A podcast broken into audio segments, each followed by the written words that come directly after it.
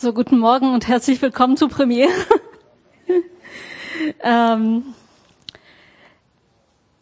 die ähm, Textstelle, über die ich heute predigen werde, ähm, ist die Hochzeit in Kana. Ähm, ich habe mir gedacht, eigentlich ideal für das Sommerprogramm, oder?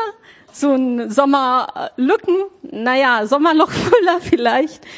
Ähm, da ist genug Wein am Ende und eine Partystimmung. Es ist eine nette Wundergeschichte, so ein bisschen harmlos und ja, einfach nett insgesamt. Ähm, lasst uns sie gemeinsam lesen. Ähm, die Bibelstelle ist Johannes 2, Vers 1 bis 11. Zwei Tage später fand in Kana, einer Ortschaft in Galiläa, eine Hochzeit statt. Die Mutter Jesu nahm daran teil und Jesus selbst und seine Jünger waren ebenfalls unter den Gästen. Während des Festes ging der Wein aus. Da sagt die Mutter Jesu zu ihrem Sohn, Sie haben keinen Wein mehr. Jesus erwiderte, ist es deine Sache, liebe Frau, mir zu sagen, was ich zu tun habe? Meine Zeit ist noch nicht gekommen. Da wandte sich die Mutter zu den Dienern und sagte, tut, was immer euch befiehlt. In der Nähe standen sechs steinerne Krüge, wie sie die Juden für die vorgeschriebenen Waschungen benutzen. Die Krüge fassten jeder zwischen 80 und 120 Liter. Jesus befahl den Dienern, füllt die Krüge mit Wasser. Und sie füllten sie bis zum Rand. Dann sagte er zu ihnen, tut davon etwas in ein Gefäß und bringt es dem, der für das Festessen verantwortlich ist. Sie brachten dem Mann ein wenig von dem Wasser, er kostete davon, es war zu Wein geworden. Er konnte es sich nicht erklären, woher dieser Wein kam. Nur die Diener, die das Wasser gebracht hatten, wussten es. Er rief den Bräutigam und sagte zu ihm, jeder andere bietet seinen Gästen zuerst den besseren Wein an und wenn sie dann reichlich getrunken haben, den weniger guten. Du hast aber den besseren Wein bis zum Schluss zurückbehalten. Durch das, was Jesus in Kana in Galiläa tat, bewies er zum ersten Mal seine Macht. Er offenbarte mit diesem Wunder seine Herrlichkeit und seine Jünger glaubten an ihn. Danach ging Jesus mit seiner Mutter, seinen Brüdern und seinen Jüngern nach Kapharnaum hinunter. Dort blieben sie einige Tage. Wie reagiert ihr drauf?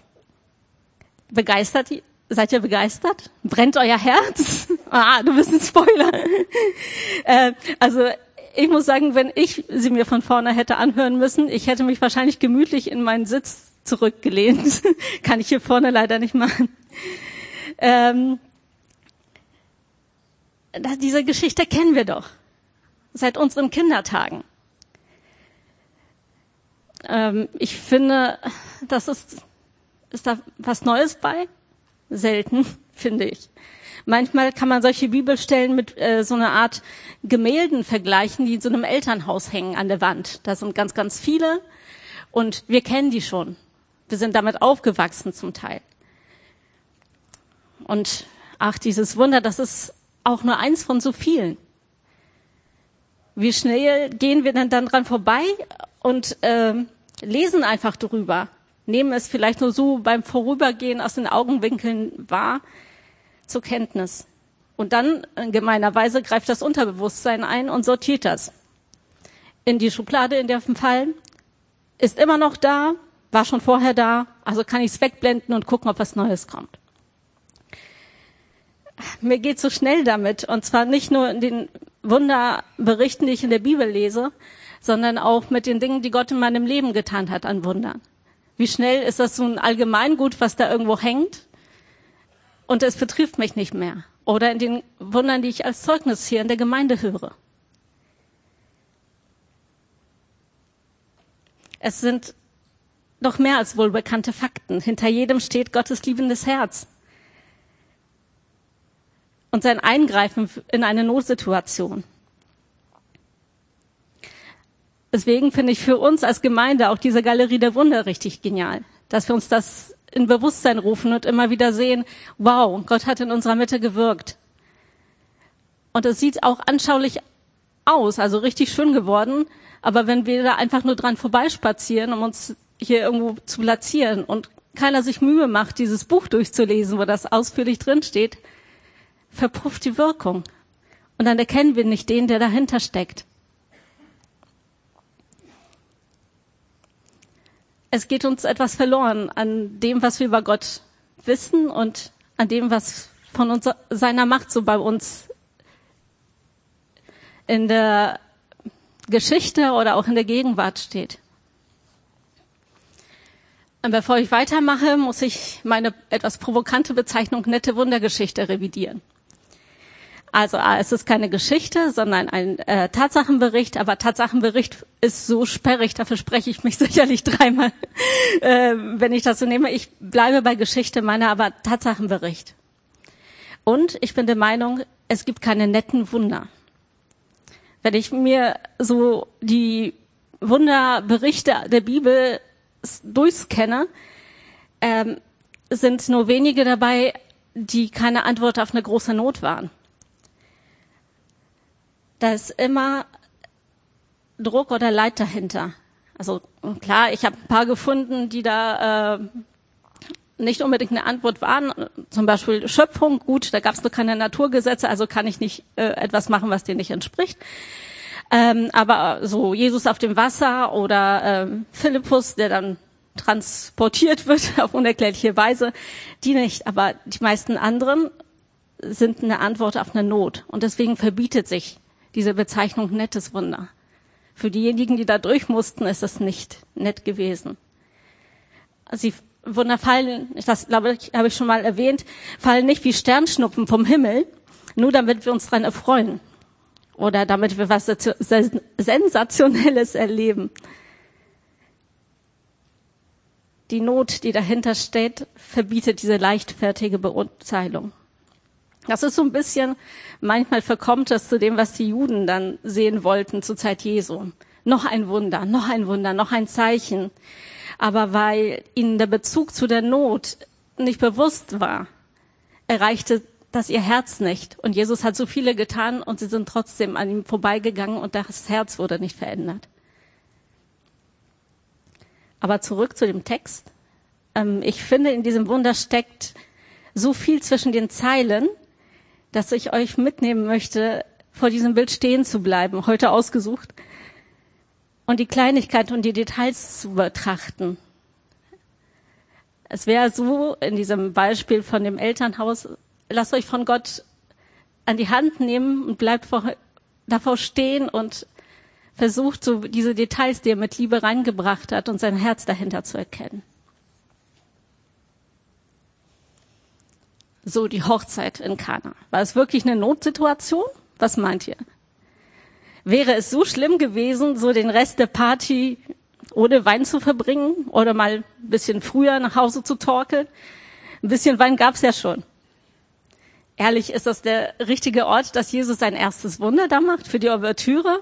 Hm. In der Kultur, in der Ehre und Gastfreundschaft damals eine richtige Rolle gespielt haben, war das ein riesiges Problem. Ich weiß gar nicht, ob die Brautleute das mitgekriegt haben und äh, dass die Weinvorräte langsam schwinden und äh, dann versuchten die aufsteigende Panik irgendwie zu unterdrücken und tapfer weiter zu lächeln, obwohl sie wussten, dass hinten alles drunter und drüber geht. Oder hat man sie davon abgeschirmt, aber die Leute, die dafür zuständig waren, ähm, innerlich tausend Tode gestorben sind, weil sie wussten, dass sich eine Katastrophe anbahnt?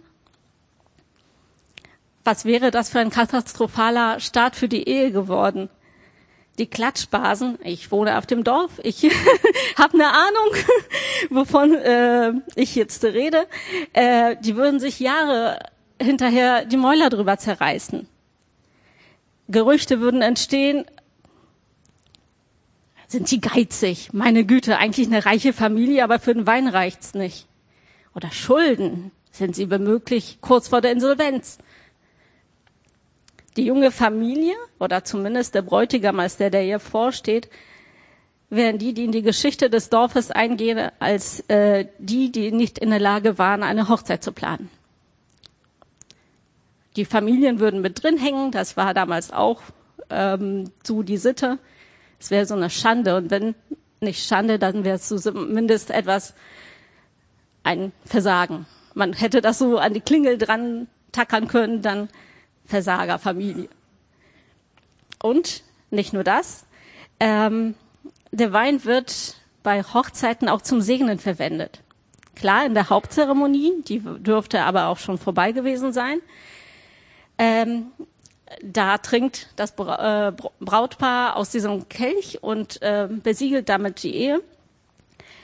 Ähm, aber auch wenn nach und nach die Gäste eintrudelten und die Feiern zogen sich über mehrere Tage und nach und nach kamen halt die Gäste auch aus anderen Ortschaften. Auch da wurde Wein genommen und der Segen Gottes durch diesen ähm, Wein, durch diesen Weinkelch dann besiegelt. Äh, mehr als nur, wir stoßen mal aufs Brautpaar an, ähm, sondern da war schon der Segen des Höchsten dahinter. Es ist nur eine theoretische Überlegung, ähm, aber der Segen, den das Brautkam bekommen würde, wenn nicht genug Wein war, wäre unvollständig gewesen. Und dann greift Jesus ein und verwandelt und wendet das Blatt. Er stellt die Ehre dieser Familie wieder her, aber mehr als das. Er macht einen so genialen Wein, dass es mit Sicherheit lange im kollektiven Dorfgedächtnis geblieben ist. Über die ganze Generation hat man sich noch erzählt, wisst ihr noch, der Wein auf dieser Hochzeit? Oh, war der gut. Also statt Blamage war die Ehre wiederhergestellt. Aber da waren noch ein paar Verse dazwischen. Und jetzt kommen die spannenden Details, die ich, die ich versprochen hatte. Zum einen ähm, ab Vers 3. Während des Festes ging der Wein aus. Da sagte die Mutter Jesu zu ihrem Sohn, Sie haben keinen Wein mehr. Jesus erwiderte, ist es deine Sache, liebe Frau, mir zu sagen, was ich zu tun habe? Meine Zeit ist noch nicht gekommen. Woher wusste Maria, dass Jesus die Lösung für das Problem war? Habt ihr da schon mal drüber nachgedacht? Wir wissen ja inzwischen, dass Jesus unsere Hilfe ist, aber damals? Noch bevor er öffentlich gewirkt hat? Er war doch Zimmermann und kein Weinhändler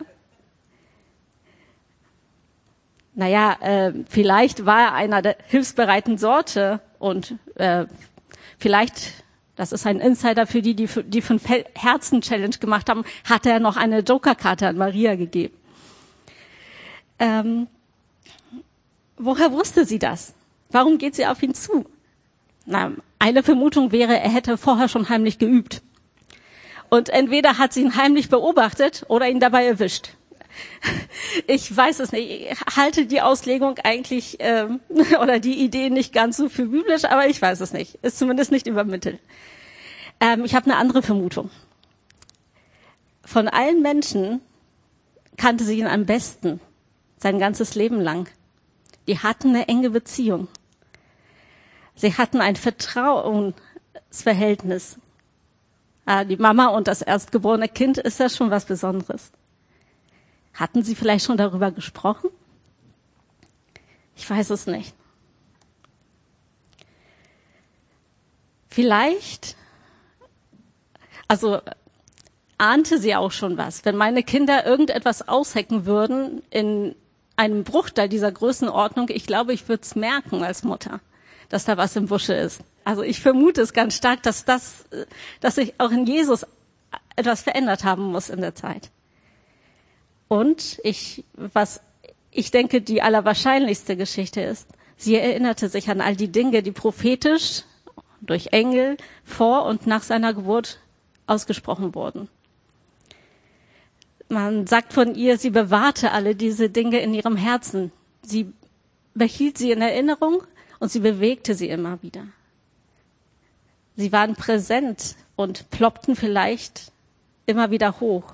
Und ich denke auch, sie beobachtete, was um Jesus herum passiert. Sie, er ist auf die Welt gekommen und sie hatte schon die Erwartung, dass da was sein wird. Und jetzt scheint es loszugehen. Seine Taufe in dem Kapitel vorher, Johannes Ausspruch über ihn, die Tatsache, dass er Jünger um sich schart. Ich vermute, sie zählte wirklich eins zu eins zusammen und spürte diese geistliche Atmosphäre, die sich aufbaute. Und das war von meiner Ansicht nach der Grund, warum sie Jesus so direkt ansprach. Und was ich noch erstaunlich finde, fast erstaunlicher als die Sache, dass sie die Hilfe bei Jesus sucht, ähm, ihre Reaktion. Sie, da wandte sich seine Mutter zu den Dienern um und sagte, tut, was immer er euch befiehlt. Stellt euch vor, der, den sie um Hilfe bittet, weist sie ziemlich entschieden zurück. Und wie reagiert sie? Sie ist nicht beleidigt, sie sucht nicht äh, hektisch nach Alternativen, nach dem Motto, wo ist hier die nächste Vinothek? An ihrer Stelle würde ich mich wahrscheinlich zurückziehen, würde mir sagen, ach, da habe ich wohl was falsch verstanden, falsch gedeutet. Ich weiß nicht, dann halt nicht, Jesus ist okay. Stattdessen absolute souveräne Anweisung an die Diener. Und sie war selbst nur der Gast. Also die Frechheit, in Anführungsstrichen, muss man sich erstmal rausgeben auf einer fremden Hochzeit, ähm, den die dann Befehle zu erteilen. Aber das macht sie. Seid bereit zu hören und Befehlen zu empfangen. Woher sie diese Überzeugung nimmt nach der Zurückweisung, ist mir schleierhaft, kann ich mir eigentlich nicht erklären.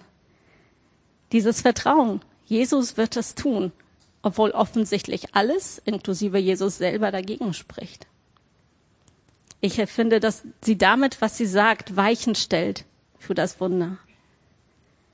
Es sitzt so ein bisschen wie äh, diese Definition von ähm, Glauben in Hebräer 11. Was ist denn der Glaube? Es ist ein Rechnen mit der Erfüllung dessen, worauf man hofft, ein Überzeugtsein von der Wirklichkeit der unsichtbaren Dinge. Das ist das, was ich hier zwischen den Zeilen rauslese.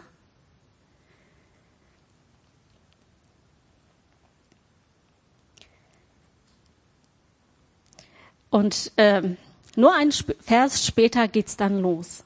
Aber wie viel Zeit ist in, zwischen diesen beiden Versen vergangen? Wie lange mussten alle warten, bis sich etwas tat? Ich nehme an, dass sich die Lage inzwischen alles andere als entspannte. Und die Spannung auszuhalten zwischen Hoffen und Zweifeln ist extrem schwierig. Und ich glaube, dass jeder von uns das kennt. Jeder, der für ein Wunder betet und für Gottes Angreifen betet diese Spannung auszuhalten. Wann und was wird er tun? So, und dann handelt Jesus. Aber es ist kein Instant-Wunder. Die gibt es manchmal auch, aber in diesem Fall ist es keins. Er stellt sich nicht hin wie ein großer Zauberer, schnipst mit den Fingern und es stehen oder liegen hunderte von Weinschroleuchten bereit. Wäre ja cool. Für jemanden, der die Welt erschaffen hat, dürfte es doch kein Problem sein. Was sind denn mehrere Liter Wein äh, im Vergleich zum Universum? Eigentlich nichts. Und trotzdem macht er das nicht, obwohl es ein größeres Zeichen wäre.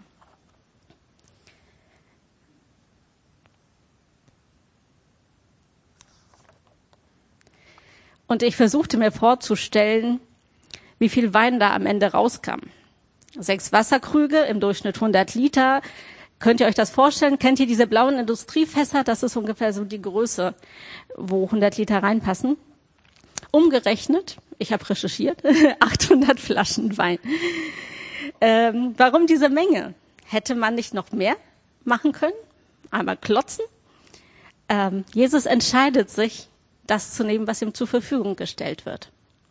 Die sechs Gefäße, die da einfach in der Nähe standen. Er lässt sich dadurch begrenzen, könnte man provokant sagen. Aber dazu muss man sagen, das waren keine normalen Gefäße, die da standen. Das waren, die hatten schon eine besondere Bedeutung. Das waren Wasserkrüge zur vorgeschriebenen Reinigung. Also nicht das, was wir so kennen aus den Corona-Zeiten vom RKI überwacht, Hygienezwecke. Es war eine rituelle Handlung. Und rituelle Handlung hört sich für uns ein bisschen befremdlich an, aber für mich bedeutet es, es gab einen geistlichen Hintergrund dahinter. Das war nicht nur Wasser über die Hände und gut ist. Ähm, ich habe eine Beschreibung gefunden auf einer Seite eines jüdischen Museums, ähm, dass durch diese rituelle Handlung das Tote, also den Staub und Schmutz, sollte durch etwas Lebendiges, symbolisiert durch das Wasser, abgewaschen werden. Also es waren schon besondere Krüge, die da standen. per se reingehalten. Das war nicht irgendetwas aus der Küche hergeholt. Die hatten schon einen gewissen Reinheitsgrad, würde ich mal sagen. Und auch da schnipst Jesus nicht einfach mit den Fingern und sie füllen sich wie von Engelshand. Wäre ja eine Möglichkeit. Er fordert Gehorsam. Marias Ausspruch steht noch im Raum. Was er sagt, das tut. Und harte Arbeit. Die Diener befolgten, stellt euch vor, Anweisung von einem Rabbi, der bis dahin unbekannt war. Woher er die Autorität nahm, ich weiß es nicht. Und warum das Ganze? Rechnet das mal in Gießkannen um. Vielleicht könnt ihr ein bisschen gucken, wie schwer das ist. 600 Liter Wasser, 60 Gießkannen voll. Und sie schleppen sie an. Jetzt überlegt mal, wie weit war es bis zum nächsten Brunnen oder bis zur nächsten Quelle? Wenn sie Glück hatten, war noch ein bisschen was in der Zisterne, aber ich denke, nach so einer Hochzeitsfeier wird viel Wasser durchs Putzen und so weiter aufgebraucht sein. Und er schickt sie los zum Brunnen oder zur Quelle. Und wann? Naja gut, wenn sie Glück hatten, irgendwie zur Abenddämmerung. Aber äh, wenn sie kein Glück hatten, vielleicht in der flirrenden Mittagssitze und im Schweiße ihres Angesichts, na gut, geschwitzt haben sie mit Sicherheit auch so, äh, wäre möglich. Oder vielleicht abends nach Sonnenuntergang im Dunkeln über diese Straßen zu laufen, in Schlaglöcher zu stolpern und sich die Zehen aufschlagen oder blutige Knie holen. Eigentlich müsste man sie so schimpfen hören im Hintergrund oder fluchen. Warum tun wir das ganz eigentlich? Die anderen feiern und wir schleppen hier Wasser. Und dann müssen wir sie füllen bis zum Rand. Ob sie es freiwillig gemacht haben oder ob Jesus sie dabei beobachtet hatte, dass sie nicht schummeln, weiß ich nicht. So, dann ist die Arbeit getan, die Voraussetzungen sind erfüllt und es passiert erstmal nichts. Habt ihr da mal nachgelesen, ähm, was Jesus eigentlich nicht davon abhängt, etwas davon, wohlgemerkt, es war noch Wasser, zu dem Chefkoch oder Chefsommelier zu bringen. So wie ich die Stelle verstehe, und ich habe sie extra noch in einer anderen Übersetzung nachgelesen, sind die tatsächlich mit dem Wasser losgezogen. Stellt euch das vor. Und sollten das dem Chefkoch präsentieren als Wasser. Habt ihr euch überlegt, wie sich das Ganze anfühlt? Ah, die müssen sich blöd vorgekommen sein ohne Ende. Zumindest würde es mir so gehen. Aber sie machen es die müssten sowieso schon durch die ganze Anspannung vorher, durch das Schleppen des Wassers fertig mit den Nerven sein und dann noch sowas. Und erst dann tut Jesus das Wunder. Er dreht die Situation komplett. Naturgesetze werden außer Kraft gesetzt, Materie verändert sich, ähm, chemisch absolut unmöglich, dass da plötzlich neue Moleküle auftauchen und dann in dieser Kom Komposition total genial ausgewogen, perfekter Wein und die Stimmung kippt im positiven Sinne. Aus der Verzweiflung, der Not wird ein Triumph. Die drohende Blamage wird in Freude und Ehre verwandelt. Das wird der beste Wein ever. Vermute ich.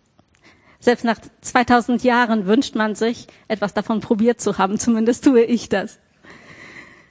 Da könnte man jetzt aufhören, oder? Wäre mein Herz nicht blöderweise an etwas hängen geblieben. Es war das Bild von den Gefäßen, die gefüllt werden. Und es war, wenn wir zu dem Bild, was ich ähm, am Anfang benutzt habe, von dieser Wand mit Bildern, so, ähm, dass ich jetzt vor dem Bild stehe und das betrachte und fasziniert bin über das, was Gott damit sagt und die vielen kleinen Details.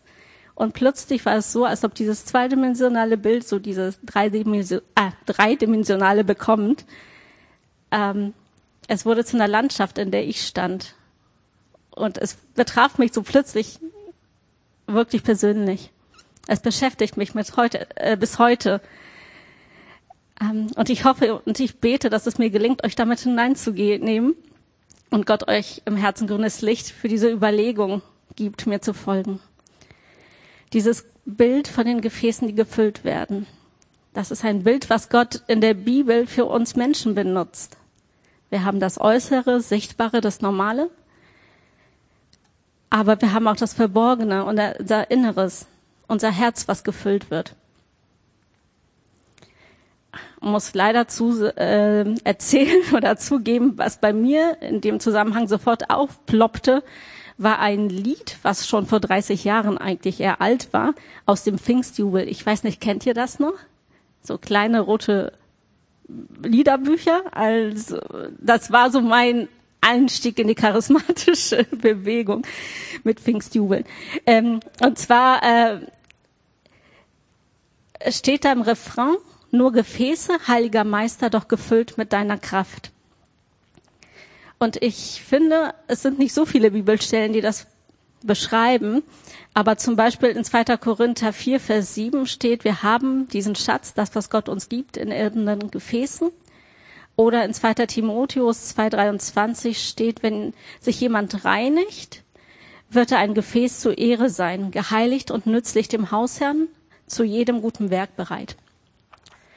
Und das arbeitete dann in mir. Eigentlich wollte ich noch die Geschichte mit dem Ton und dem Töpfer nehmen. Äh, bis Mittwoch habe ich gedacht, das ist eine super Idee. Aber dann hat mich leider die Archäologie äh, eines Besseren belehrt. Es war, ich habe mir das versucht, so Stein, ja, das wird schon Stein gut sein, das ist so wie Ton. Äh, wer macht denn denn Gefäße aus Stein? Gut, in den Königshäusern die Marmordinger, aber so in, auf dem Dorfe, eigentlich müssten es Tongefäße sein. Nein, es waren zur Zeit Jesu tatsächlich auch steinerne Gefäße im Umlauf. Äh, Riesendinger, 100 Kilo schwer aus weißem Kalksteinblöcken gefertigt. 100 Kilo äh, Leergewicht, äh, diese Blöcke haben dann eine halbe Tonne gewogen. Ähm, und die waren deswegen so beliebt in dieser kurzen Zeit tatsächlich, als Jesus ähm, auf der Erde war, weil sie äh, laut Tora eine höhere Reinhaftskraft hatten als Ton. Ähm, in den fünf Büchern Mose steht drin, bei den Reinigungsvorschriften, ähm, dass wenn Tongefäße verunreinigt waren mit etwas Toten, mussten sie zerschlagen werden anschließend. Aber die Gefäße aus Stein konnten ausgewaschen werden und weiter benutzt werden. So, wir als Gefäße, die Gott zur Verfügung stehen, ähm, mir ist bewusst, dass es so keine Patenrezepte gibt, so für Wunder. Nach dem Motto, ich präsentiere jetzt euch in fünf Schritten zum Wunderplan. Äh, aber ich sehe an diesem Beispiel, dass es manchmal Voraussetzungen gibt, damit Gott handeln kann. Wie wäre das Ganze ausgegangen, wenn sich alle Zuschauer auf die Tribüne äh, gesetzt hätten und passiv gewartet hätten? Na, die Party wäre wahrscheinlich recht kurz gewesen, meine Vermutung. Was wäre, wenn die Diener protestiert hätten? Pfoten weg, das sind unsere teuren rituellen Gefäße aus Kalkstein. Komm nicht auf die Idee, da irgendwie Wein zu machen, die werden eingesaut sein. Für immer. Ich äh, wette eigentlich, hätten da sieben Gefäße gestanden oder zwölf oder wie auch immer, Jesus hätte alle füllen lassen und hätte in allen Wein entstehen lassen. Ich glaube nicht, dass er gesagt hat, so, ich habe durchgerechnet, meine vorläufige Hochrechnung viereinhalb reicht, also braucht ihr euch gar nicht so anzustrengen, macht die voll und das reicht dann. Ich stelle mir vor, wie Jesus sich umschaut und den Blick schweifen lässt, auf der Suche nach geeigneten Gefäßen ähm, übertragenen Sinne, würde er mich da stehen sehen oder würde ich mit einer anderen Aufgabe beschäftigt sein? Und er lässt die Gefäße füllen und begnügt sich nicht mit den Resten, die da drin sind. Er lässt sie füllen und zwar bis zum Rand.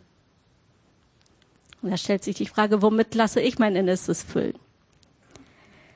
Äh, wenn man in, äh, erfüllt eingibt in die Konkordanz, gibt's da wirklich super Geschichten drin. Da ist erfüllt vom Heiligen Geist, von Erkenntnis Gottes, all das. Aber es ist auch so einiges, was nicht so schön ist. Wut, Böses, Neid, Eifersucht. Womit lasse ich mich füllen?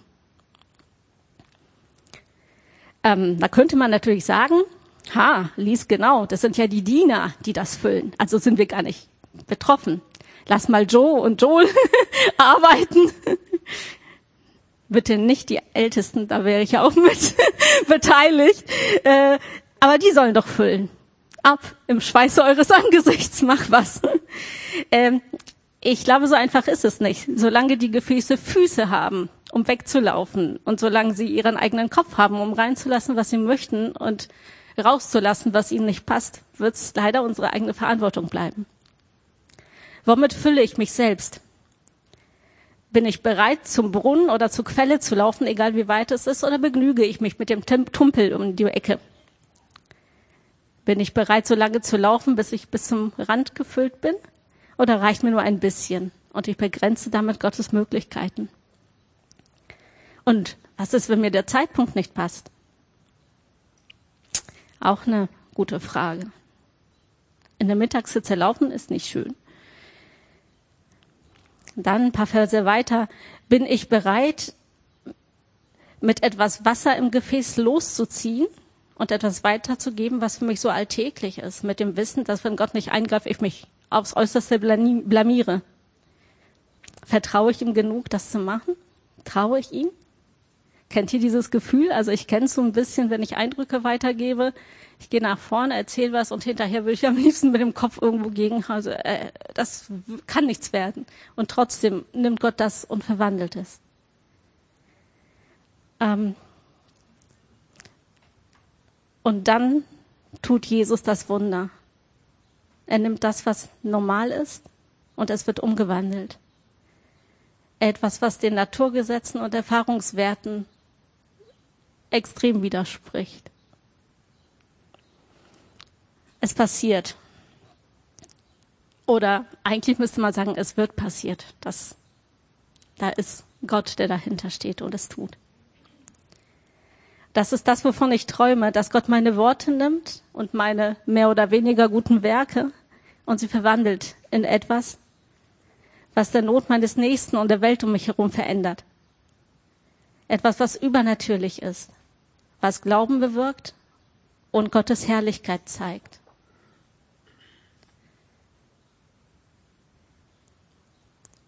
Wozu das Ganze? Wofür der ganze Aufwand? Weil es nett ist, Wunder zu erleben?